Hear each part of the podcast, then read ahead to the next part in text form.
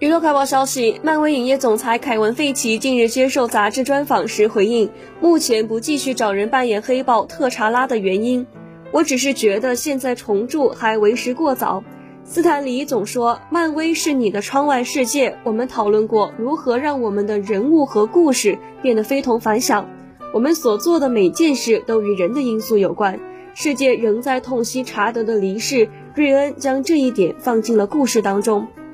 二零二零年八月二十八号，漫威电影宇宙中的黑豹饰演者查德维克·博斯曼离患结肠癌，在洛杉矶家中去世，终年四十三岁。查德维克·博斯曼的逝世也对黑豹系列电影的走向产生了巨大影响。